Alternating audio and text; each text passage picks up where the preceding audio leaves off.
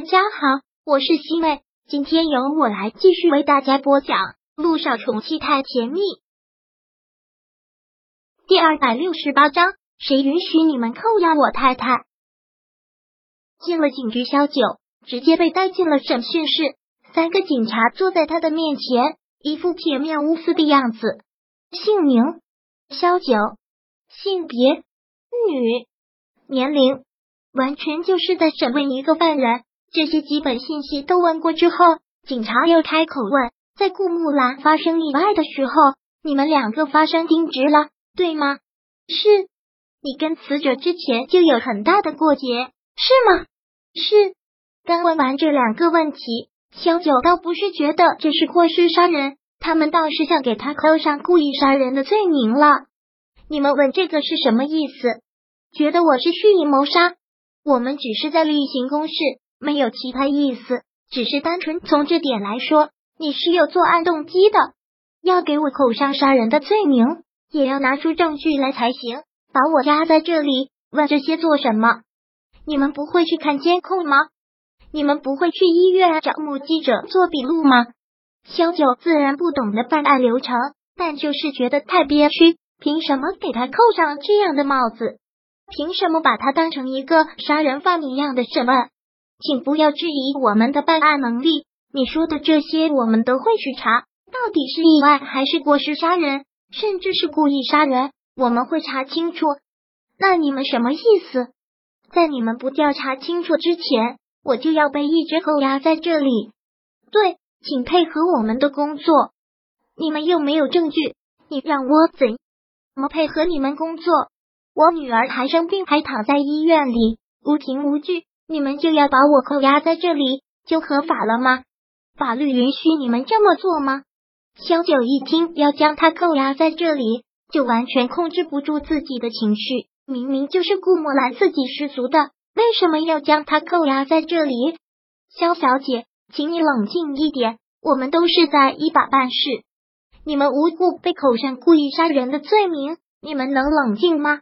一点证据都没有，就把我扣押，这就是你们警察的办案能力？我们的办案能力还不用你来质疑。如果你真的是问心无愧，就留下来配合我们办案；不然的话，我们会以犯罪嫌疑人的身份强行扣押你。你还是仔细想想清楚。警察好像似是一贯的这种威胁人的口气，打算去打成招吗？那他要怎么办？无凭无据就这样强行扣押我太太，我倒是想问问哪条法律允许你们这么做？就在小九慌乱无措时候，耳边出现了一道厉声，随即看到陆亦辰走了进来，而此刻看到他，小九就像是看到了自己的救命稻草，但又觉得无颜面对他，他真的还会来救他？顾木兰的死，他都已经知道了。陆亦辰突然出现，也是让警察们都大吃一惊。看到此刚才那个满目怒色的警官，表情缓了缓，解释：“绑不容情，我们自然也都是照章办事。”照章办事。陆亦辰此刻的脸色很不好，像是要杀人。我就是死者家属，我没有报案。我倒想问，是谁报的案？就算真的立案了，我现在要绑是我的太太，不可以。陆亦辰暗色的眸子藏着一股杀气。口气凶恶的不容置喙，不等警察做任何回应，直接拉着他走了出去。人是我带走的，你们谁有问题可以直接找我。陆亦辰直接不给他们说话的机会，带着萧九大步走出去。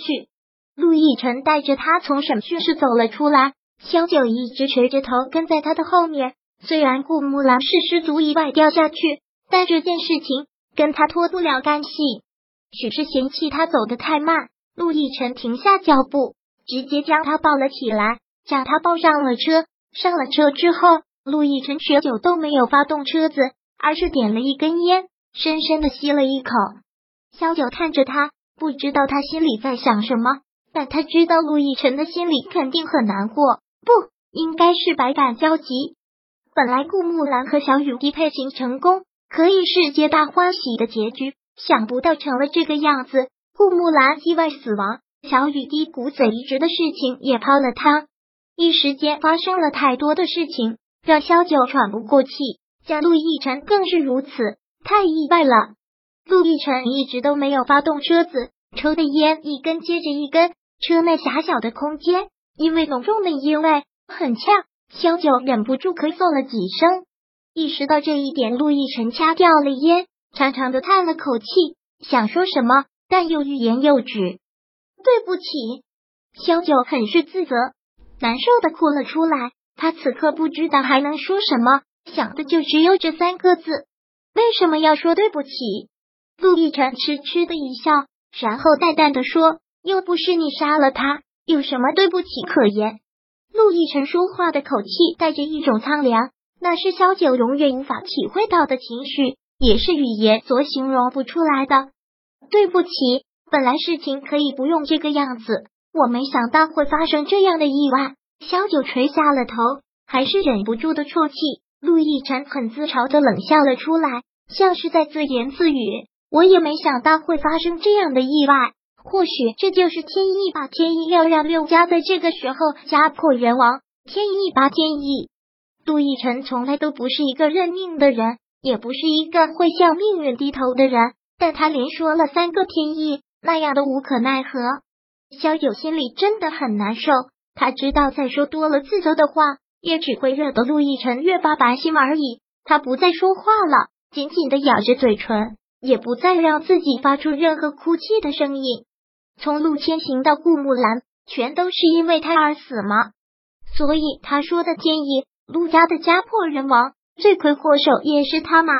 回医院吧。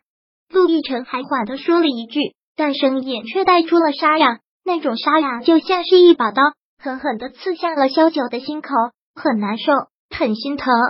突如其来的变故让所有人都应接不暇，意外发生之后。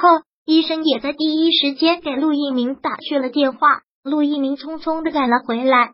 当两人回到医院，再次见到陆一鸣的时候，真的是一个很熟悉的场景，因为就在不久前陆千行去世时，他就是这个样子。